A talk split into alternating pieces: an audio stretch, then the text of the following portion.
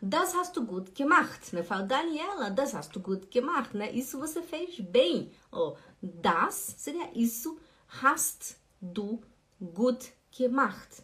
Você fez bem. Mas atenção, quando você vai falar, você não fala hast du, você fala hast du, né? Hast du. Hast du gut gemacht. Das hast du gut gemacht, né? Neide Nery, das hast du gut gemacht, né? Isso você fez bem o que? Ter baixado o aplicativo no seu telefone e sempre que tiver dúvida se a palavra é der, die ou das, você vai lá no aplicativo e pesquisa e pronto. Você tem a resposta. Ok? Oi, Ângela. Tudo bem, Ângela?